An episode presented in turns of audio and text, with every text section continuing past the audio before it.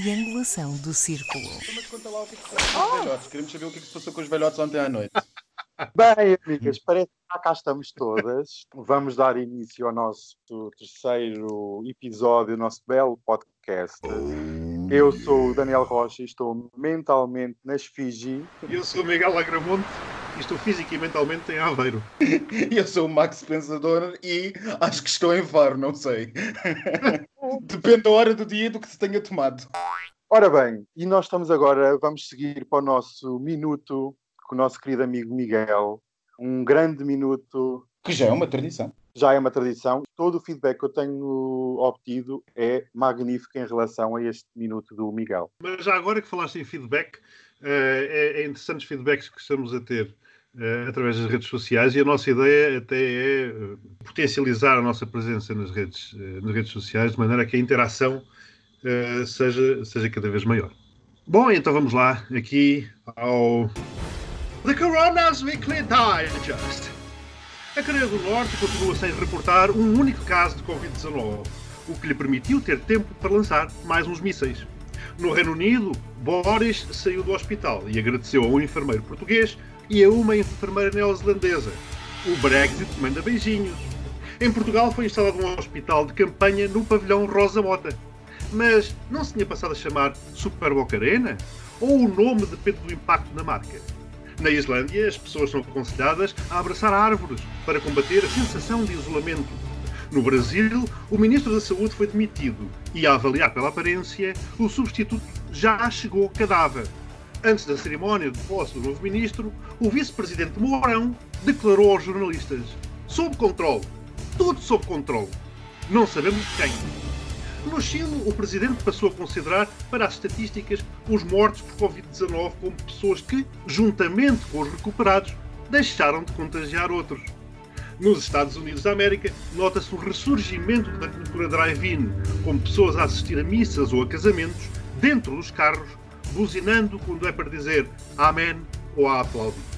Também nos Estados Unidos, Trump resolveu que os cheques para famílias carenciadas têm que ter o seu nome impresso, tipo panfleto eleitoral. Finalmente, e ainda nos Estados Unidos, um chefe da polícia sossegou os seus subordinados, dizendo que não corriam riscos, já que o colega que morreu de Covid foi por ser gay e ir a festas gay. Se isto for assim, só tenho uma coisa a dizer. Estamos Ainda bem que em Portugal há poucas festas dessa gente. Bravo! Bravo, bravo, bravíssimo. Obrigada, obrigada. Muito bom, muito No, bom. no domínio das bizarrias do, do, do Covid só ficou a faltar eh, as petições online, não é? As petições online para acabar com a celebração de, de datas eh, significativas para, para, para as pessoas e para Estás a falar do 25 de novembro? Não, essa de certeza, essa de certeza, essa de certeza o Chicão ia. Essa comemoração o Chicão ia. De certeza absoluta. Estou a falar de outras que se querem suspender, porque aparentemente não, não dão jeito agora. Mas sabes, sabes, que, sabes que já há também uma petição a favor das, das enfim, presumo que estejas a falar daquele, daquele evento chamado do 25 de Abril. Eu tenho a impressão que as pessoas que andam a assinar o, o- o- a petição para não se realizarem as comemorações da Assembleia da República, eh, no fundo, no fundo, elas queriam era que não se tivesse realizado o 25 de Abril. O que, é uma, o que é uma pena, porque senão depois não podiam assinar petições, não é? Coisa, mas isto é, é o que eu chamo o populiberalismo. É aquela coisa assim. É uma pena, espécie- coitadinhas, porque elas realmente o 25 de Abril é que lhes permitiu andarem a assinar petições online sobre toda a espécie de disparates que eles querem, que eles querem assinar só porque a extrema-direita lhes diz para assinar. Mas ok, Mas o sabes- Chicão mas sabes não que- vai. Eu sei que ele não vai, pronto. Mas, mas está no seu direito, como é óbvio. Aliás, é o que eu Oh. digo. Vamos lá ver. Eu acho que, eh, se repararmos bem, a Assembleia da República nunca fechou durante a crise sanitária. E tendo trabalhado com muito mais gente do que aquela que estará presente nas comemorações. Exatamente como muitas empresas, nomeadamente supermercados. Portanto, quem não quer ir aos supermercados eh, também não vai. O que foram suspensos foram alguns direitos democráticos. E, portanto, O que mostra a percepção que as pessoas têm da Assembleia da República como uma coisa secundária, menos importante que um supermercado ou menos importante do que, do que uma farmácia. É uma coisa secundária para as pessoas. É é a pouco. democracia. Enfim, Aliás, eu até ouvi um comentário de alguém que dizia assim: é que bom que eles vão todos, porque assim infectam-se todos e, e morrem, pronto. como se fosse bom a coisa estar em autogestão, como realmente. É, Olha, devia dizer coisas semelhantes dessas dos homossexuais nos anos 80. Curiosamente, o Correio da Manhã distribuiu agora umas máscaras com a edição de hoje. E esgotou a edição do Correio da Manhã à conta das máscaras. É um milagre. Foi Nossa Senhora, um milagre. Porquê que as pessoas não fazem logo máscaras sociais no, do Correio da Manhã para nós sabermos quem são os idiotas que os leem?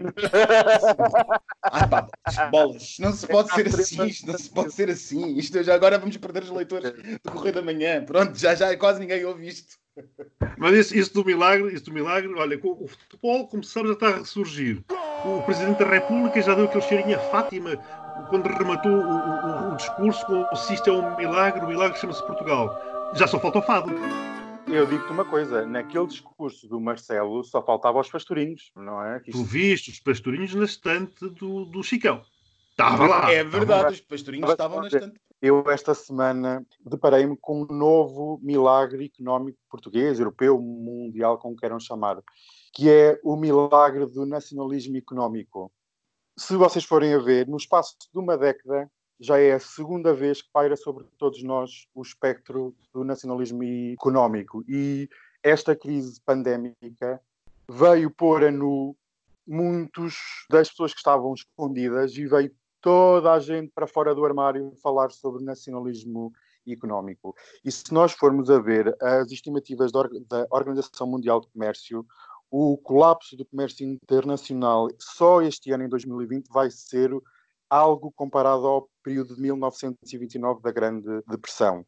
E o que é que eu posso deduzir sobre isto? Que é as economias mundiais vão se fechar cada vez mais e cada vez mais o comércio internacional pode ser visto como uma forma de transmissão de vírus, de pandemias, seja do que, seja do que for.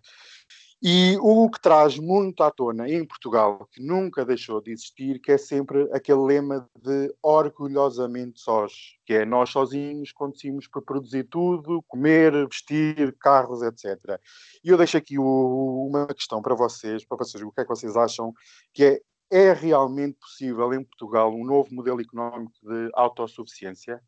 Olha, uh, o podcast tem quanto tempo? 30 minutos, é isso? 30, sim. Começas tu ou começa o Max? começa tu, começa tu, Miguel, começa tu. Eu, eu, acho, vamos lá ver, eu acho que antes de mais tem que perceber o que é que é o, o nacionalismo económico. Porque quando aparece. Posso interromper, tipo, Miguel? É apenas mais uma ah. subespécie da estupidez. Pronto, pronto. Por, por, que eu digo, porque quando começam a aparecer tipo, termos tipo patriotismo ou nacionalismo numa frase, começa-me aqui a subir assim, um cheiro a bafio, assim, uma coisa assim, entranhar-se pelas narinas que me deixa assim com, com, com, alguma alergia. Mas isto, sinceramente, o Daniel enfim, começou por, por, falar, é um tema que me traz mais perguntas de retórica, porque as, as respostas para mim são, são triviais. Quer dizer, eu entendo o princípio. Eu próprio, quando faço as minhas compras, quando encontro dois produtos semelhantes, opto pelo português, tipicamente. Só que as campanhas que efetivamente se vêem por aí, que estão em si na moda, nas bocas dos mais radicais, parece-me que realmente vão um bocado mais além. E, portanto, eu acho que as questões básicas deveriam ser onde se coloca o limite disto, como é que se faz isto e se há capacidade, porque se for alguma coisa limitada no, no, no âmbito e no prazo, eh, não me choca de ser feito, quer dizer, mas sem uma estratégia. Vamos lá ver. Eh, eu imagino que o sonho de muitos seja só consumirmos coisas feitas em Portugal. Mas vamos passar a produzir tudo? O nosso mercado é suficientemente grande para consumir a produção toda?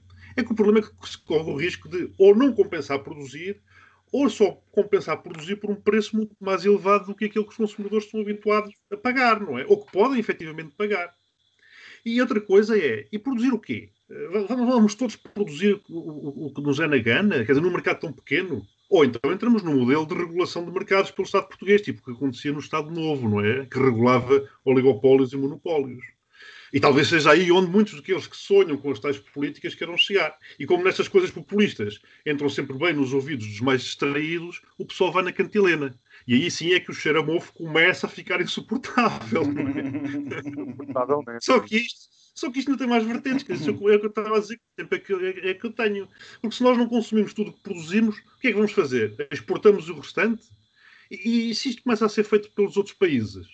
Uh, portanto, todos nós, que, que, o que é que fazemos? Começamos a exportar e, mais ninguém, e ninguém importa? Portanto, quem é que vai comprar as nossas exportações? mesmo que os outros países não aderiram a tal utopia Acham sinceramente que alguém nos vai comprar alguma coisa se nós não lhes comprarmos algo, não é? Como disse, é que as respostas são tão óbvias. É que isto, isto é, um, é, um, é, um, é um modelo que nem sequer tem a ver com a União Europeia. Vai mais atrás, isto vai à própria, à própria CEE. Eu concordo que também seja um momento para, para se refletir uma reindustrialização da Europa, efetivamente. Que, que, à semelhança dos Estados Unidos, foi alegremente deslocalizando tudo e mais alguma coisa para a China e países ao redor com exceção do que eles consideravam estratégico, nomeadamente indústrias do armamento, farmacêutica, e quanto a esta última, também não quero entrar muito por aí, enfim, a questão de serem estarem nos nomes privados, etc. Só que, reparem, a reindustrialização da Europa como um bloco e não de cada Estado por si, descoordenadamente. Mas se a Europa já tem dificuldade em em coordenar uma série de coisas básicas. Imagina o que é que é coordenar uma coisa destas, eh, gerindo conflitos de interesses entre os seus Estados-membros, não é? Portanto, eu acho que aquele, aquele eh, acho que isso seria alterar o modelo que, que, é vigente, que está vigente até agora, não é? No qual os asiáticos ficariam com o sangue, suor e lágrimas, não é? Ou, por outras palavras, a poluição das fábricas e os resíduos ilegais na Europa, o trabalho miseravelmente pago, as condições de vida subhumanas, para lá de precárias, e portanto nós, e nós eh, ficaríamos então a tratar dos serviços, é? de, mãos lavadinhas a comprar com euros os, os tais bens baratos. Só que, só que a coisa correu mal, é? porque a China começou por fazer isso, ganhou dinheiro e foi investindo não naquilo que mandavam fazer, e servia para ir suportando os custos, mas naquilo que estaria por vir, não é? Portanto, educou, investiu, inovação desenvolvimento, e agora chegamos ao ponto que estamos. É como digo, isto é tão vasto que eu. É, eu, eu, eu e, e, as respostas são tão óbvias e eu acredito que tenho mais perguntas do que respostas. Um modelo desses é uma coisa completamente louca, diria, diria eu. Mas isto sou eu. Bem, eu acho que hum, é engraçado, desde logo, uma das coisas que tu, tu disseste, Miguel, que é ao, ao lançares a, a, questão toda, e lançaste extremamente bem, no fundo, no fundo, no fundo quando concluíste para uh, esta progressiva hum, deslocalização para a China e para o progressivo poder que a China tem, é exatamente essa a questão do nacionalismo económico e do proteccionismo. Nós devemos tentar lembrar-nos que a coisa não anda só na extrema-direita nem em alguma direita, a coisa anda associada também a alguma esquerda. E também numa certa esquerda gostaria de voltar a um certo estilo de proteccionismo e um certo estilo de coisa. Portanto, isto tem aqui tudo para um certo bloco político e social se apresentar isto como a solução para o problema.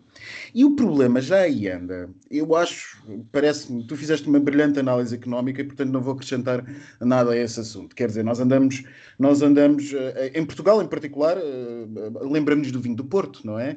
Lembramos do uhum. Tratado de Methuen, lembramos dessas coisas. Foi assim que nós começámos a, a, produzir aquilo que nós achamos tão, tão, tão caro e tão nosso, do vinho do Porto. Foi porque alguém lá fora resolveu comprar-nos isso. E com isso uhum. nós conseguimos passar a ser bons a produzir e eficientes, sobretudo, a produzir uma coisa que hoje supostamente seria uma produção só nossa, ou que é uma produção só nossa. O que eu vou dizer é, talvez, sublinhar a questão política. E esta, e esta questão política é, no primeiro podcast, eu disse que tinha a sensação que o coronavírus era a cereja no topo do bolo de toda uma construção que está, que está a acontecer na política mundial. O coronavírus é a cereja no topo do bolo desta história.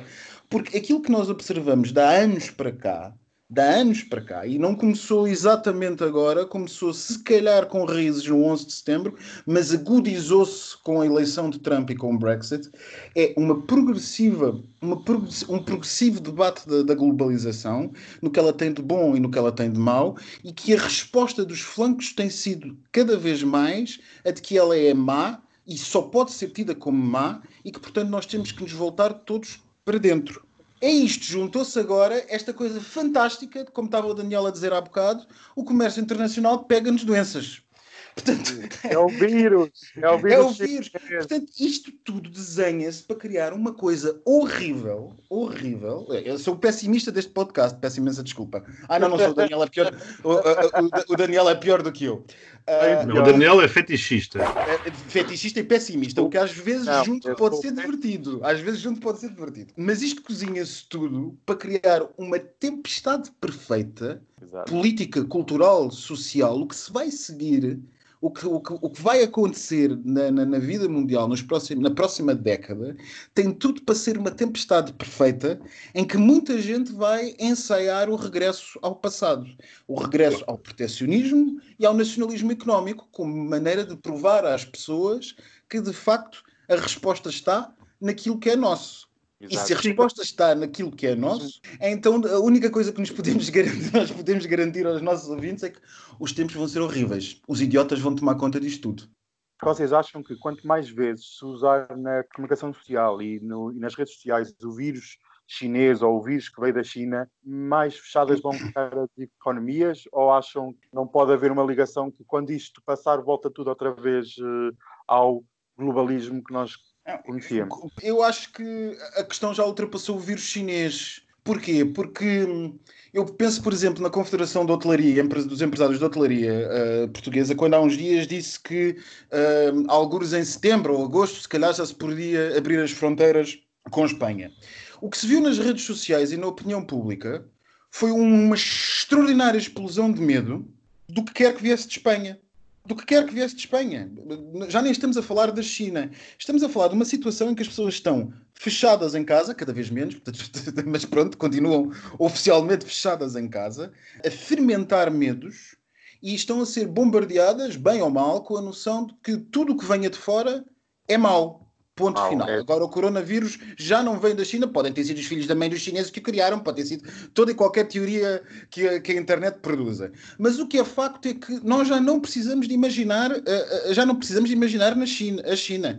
Basta olharmos para os olhos de qualquer pessoa ao nosso lado do supermercado cheia de medo a olhar para nós. Portanto, se isto é tão fácil connosco entre iguais, não é difícil conceber a partir de agora que qualquer coisa que venha de fora, até os turistas que há até há três meses nos davam de comer, sejam a coisa mais horrorosa. Quer dizer, há vídeos engraçados partilhados na internet em que, em que se mostra, sobretudo espanhóis, em que se mostra a população a reagir contra turistas, contra turistas a bater-lhes e coisas assim do género. Portanto, está criado o cenário perfeito para o aproveitamento político disto. Sim, isto claramente andamos sobre, sobre, sobre um barril de pólvora. Portanto, temos povos com medo, cabeças quentes, muita gente sem dinheiro ou comida, liderados por medíocres, enfim, para não ser muito, muito antipático, e, e este tipo de combinações, ou de combinação, nunca acabou bem, é? nunca acabou bem. O Daniel estava há bocado a dizer que isto, enfim, remetia aos tempos da Grande Depressão. Nós sabemos que a Grande Depressão demorou 10 anos e sabemos o que aconteceu em 39, quando a Grande Depressão acabou. Uh, eu, e olha que eu não sou pessimista. Uh, Daniel, tens 10 anos para passar à reserva. Mas eu sei, que tu, eu sei que tu tens equipamento militar em casa. Sim, eu tenho Depende. equipamento preparado se houver alguma pandemia de contágio aéreo. Tenho, tenho que ter uma máscara a preceito. Ah, eu, eu, não, eu, sei que não vou chocar a nossa, a nossa audiência, mas eu prefiro dar ordens a marchar. Mas olha que agora a Ordem, a ordem Unida uh, tem que manter a distância social, porque senão. Bom, vamos lá. Não, é, voltamos àquela questão da teoria da conspiração, que, que foi uma estratégia biobélica da China. Pá, e pronto, eu não vejo assim grande sentido por muito custo a muita gente. Sinceramente, as hipóteses uh, de que o, próprio, uh, que o próprio presidente Trump põe uh, já, já nem sequer são essa. Já é mais um erro de manipulação, de um vírus, que afirma pode acontecer a qualquer um ou uma ação dolosa, mas que tenha a ver com a falta de informação passada aos restantes países. Dizer, e isto choca-me, porque dei por mim a concordar com o Trump. Atenção, não dormi esta noite. é claro que eventualmente eles terão tentado encobrir a tragédia, não é? Não, não divulgaram os números todos, não avisaram, os maus casos começaram. Mas isto não é nada de novo se formos analisar os procedimentos típicos, típicos de qualquer ditadura. Agora, daí terem fabricado o vírus e deliberadamente espalhado o mesmo, aí é que vai um grande passo. Que, como o Max dizia, só é possível gerado uh, nas fake news. Bombardeamento permanente das pessoas nas redes sociais, de toda a espécie de disparate. É uma coisa que só. Ainda não, é, uma... é, um absurdo e, não... e, as pessoas não têm mais nada para fazer. Quer dizer, já foram numa ponta a outra do Netflix, já foram numa ponta a outra do, do, do, do da HBO, o Pornhub já viram tudo o que estava agora gratuito. Oh. As pessoas não têm mais nada, as não têm mais nada para fazer senão beber idiotice na internet e partilhá-la, que é o pior, e partilhá-la. Isto já levou, essa palhaçada já levou uh, a que a China tenha, tenha visto o seu PIB contrair para um, um, absurdo. E eu, sinceramente, o que eu pergunto é: A sério que há pessoas que pensam que foi para aumentar as exportações de máscaras cirúrgicas ou de ventiladores, quando podia estar a vender carros ou equipamentos eletrónicos com um valor acrescentado muitíssimo superior, que a China causou uma coisa destas. E depois repara, se a operação, se, se, se houvesse uma coisa dessas, epá, não teria sido uma coisa muito mais profissional, muito mais séria, terem levado uma garrafinha com o vírus e libertá-lo, libertá sei lá, no meio do Irão, por exemplo. Os Estados Unidos até já estavam chateados com, com o Irão. Epá, era muito mais fácil, não é? E credível, e simples, e limpo. Digo eu. A China, no meu entender, não está a ganhar terreno à custa de uma qualquer intervenção forçada. Ela não está a forçar o, o, o avanço para terreno. Eu acho que a China simplesmente vai ocupando o vácuo que os constantes recursos que os Estados Unidos têm vindo a fazer, a levar a cabo, numa série de organizações, acordos, desde o, desde o clima, desde os acordos do clima, até ao mais recente anúncio da suspensão de contribuição para, para a OMS, passando pela NATO. Portanto, os Estados Unidos vão se retraindo e a China naturalmente vai avançando. Claro. O problema disso é que são tiros no pé, uns atrás dos outros, que o Trump tem dado. Se fosse só no pé dele, pá, estava a borrifar. O problema é que está a tiros nos pés toda a gente da, da, civilização ocidental. Só para completar aquilo, aquilo que o Miguel estavas a dizer, que basta as pessoas, o cidadão comum, que já que tem tempo livre, pode ir ao Google e pesquisar sobre indicadores económicos da República Popular da China no mês de março, de fevereiro, janeiro e abril. E vai ver com os seus próprios olhos que aquilo está numa tal situação que nunca a China seria capaz de produzir um vírus e libertá-lo no seu próprio país, porque os indica indicadores económicos são tão maus e eles têm tanta gente desempregada que nunca na vida esta coisa seria feita num laboratório e libertado no meio do território chinês. Eu já vi isto quando estava há não sei quantos anos no Brasil, morei lá, como sabes, oito anos. E começou tudo assim. Porque a resposta fácil para isto, das pessoas que efetivamente querem a resolução dos, de problemas complexos com frases muito simples e muito básicas, se reparem nos discursos do Trump, tem sempre frases e termos muito simples e muito básicos, huge, great, wonderful, etc, etc. Depois aplicam um termo para isto, fake news. Porque tu podes demonstrar por A mais B que as coisas não foram assim e eles respondem-te fake news. Pronto, acabou-se, acabou a argumentação, não há mais espaço para discussão. E isto foi assim que começou lá, uh, e começou nos Estados Unidos assim também, e começou no Reino Unido assim também, onde foram feitas as experiências, e é isto que se vai, uma vez mais, eu sou otimista, mas é isto que depois se vai, se vai propagar. E, e, e, portanto, não faz sentido absolutamente nenhum, no meu entender, haver aqui uma hipótese de uma guerra. Mas as guerras clássicas pertencem no século XX, não é no século XXI. É? Exato e o que nós temos assistido mais é uh, guerras assimétricas entre países de várias uh, dimensões. Por falar na China, nós, nós sabemos que o, o governo chinês ou o Partido Comunista Chinês é um grande ator na guerra cibernética. Isto é, a China é sempre referenciada como um ator eh, principal na sabotagem de economias mundiais. E desta vez os chineses provaram o próprio veneno. Não sei se vocês sabem, se os nossos ouvintes sabem, mas a EDP, na segunda-feira, foi tornado público que sofreu um dos maiores ataques cibernéticos eh, na história do país. Isto é, o maior ataque conhecido até, até agora, porque há muitas empresas que sofrem ataques e nem sequer tornam público. E eu gostaria de saber a vossa opinião sobre este belo ataque, já que toda a gente fala em guerra, guerra invisível, guerra contra o vírus, guerra contra a democracia. Há um tipo de guerra que as pessoas não falam, que é este roubo, esta sabotagem contra uma empresa que é fundamental para o funcionamento da economia portuguesa. E posso dizer que uma das primeiras declarações que a EDP fez foi assegurar que a distribuição de energia, bem como a sua produção, não estava afetada. E, isso, e, só isso demonstra a gravidade da situação. Não, eles reconheceram que, tive, que, que, houve um impacto no funcionamento dos serviços e operações, mas que não teve impacto para os consumidores. Exatamente. Eles reconheceram efetivamente isso, não é? Sim, sim. Agora, eles, eh, em, em 2018, por acaso, quando nessa sequência andei, andei a fazer umas, umas, investigações e vi que em 2018 a IBM tinha divulgado um relatório em que estimava que o valor médio de um ataque bem sucedido, não é? Um ataque, um ciberataque, a uma empresa pode chegar a 3,5 milhões de euros. Pelo visto, a parada subiu um bocado, porque a EDP foram pedidos 10 milhões de euros. Que mesmo assim não é grande coisa para a EDP. Exato, era o que eu ia dizer, o que mesmo assim, se formos a ver, é uma gota nos 695 milhões que vai pagar de dividendos. É uma pena que não seja dedutível do IRC, senão pronto, era menos esse.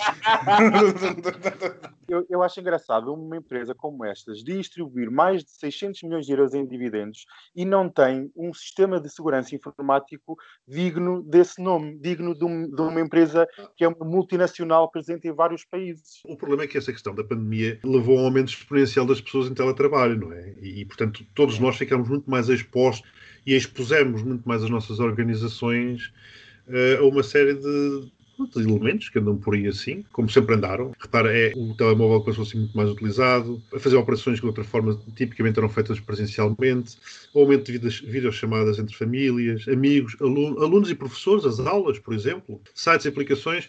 Olha, naquela mesma estatística vi que em 2020 o número de sites registrados com números associados a coronavírus aumentou mais de 68 mil vezes. Que horror! Uh, é verdade. E nas primeiras três semanas de março, o número de domínios registados com palavras-chave associadas à pandemia subiram de 3 mil para 53 mil. Oh. Portanto, vê o, vê o phishing que está por trás disto tudo. Para, para irmos a correr instalar apps e ir a site, muitas vezes nós somos, eu não vou chamar info excluídos, mas info inocentes, ah, e com isso, naturalmente, os, os, os dados são facilmente capturados. Eu apenas acrescentaria uma coisa, que é que hum, uma coisa é o Maxinho, o Danielzinho ou o Miguelinho sentados em casa com os nossos computadores ligados à internet muito mais do que é normal e alguém vir-nos roubar nosso, as nossas referências de cartão de crédito onde compramos, fazemos uh, compras mais ou menos transparentes. Outra coisa... Made in Portugal, empresas... Made in Portugal. Made in Portugal, sempre, sempre, não sei se há... O Daniel há... passou a comprar os dildos Made in Portugal com o P de produto português em relevo, alto relevo. Eu nunca referi que era um dildo. Como eu estava a dizer, antes de vocês serem impróprias, o engraçado nestas coisas é que estes ataques são uh, cada vez mais precisos e cada vez mais cirúrgicos. Portanto, eles não são o mesmo ataque que seria o nosso computador quando a gente telefona para o banco a queixar-se que nos roubaram o cartão de crédito. São ataques politicamente, não sei se motivados, mas pelo menos relevantes se nós pensarmos no que foi roubado à EDP, registros de reunião com o governo, passaportes de gestores, registros de viagens de gestores, registros de, de, viagens com membros do governo ou entidades políticas, quer dizer, nós começamos a pensar que a razão do ataque é claramente aquela que é, ou seja, por um lado, obter-se a, a vantagem face ao dano que se faz, mas é sobretudo uma coisa que vai criar na opinião pública, sobretudo na opinião pública mais, mais, de, de, mais um meio mais populista, a sensação de que isto são zorros, que isto são heróis,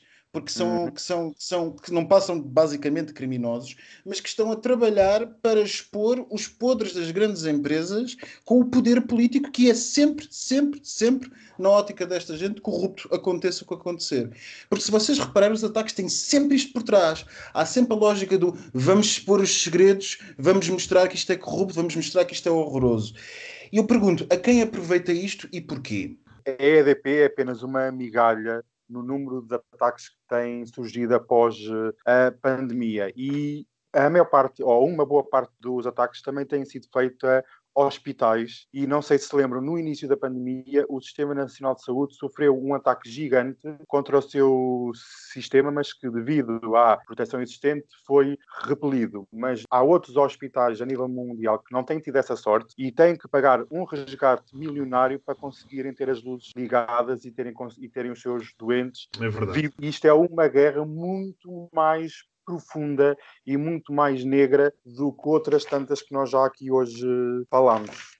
É toda uma nova guerra. E, e, nós estamos em guerra e, um bocadinho como o Covid, não vemos quem é o inimigo. Suspeitamos. O pior é quando não queremos ver. Bem, nós chegamos àquela parte do nosso podcast que é as nossas queridas estantes. Eu já não consigo estar a comer em, sossegado porque assim que vejo uma, um direto na televisão salto da mesa para ir tirar fotografias àquela porcaria para te enviar. eu só posso dizer que esta semana realmente as estantes são uma espécie em extinção. E eu este podcast quero acabar num tom mais positivos. Não há a pior estante, são tantas que não tínhamos tempo para estar aqui aí no mará-las todas. Mas tenho duas menções honrosas. Uma delas que é o secretário de Estado das Finanças. Não tinha estante e apresentou uma guitarra elétrica. E a outra estante, ou a outra suposta estante, isto não se pode chamar de estante, é o magnífico Basílio Horta. O loceiro, loceiro. Quando eu faço zoom, perde-se muita da qualidade, mas eu penso que há lá dois pratos de Companhia das Índias, não tenho certeza.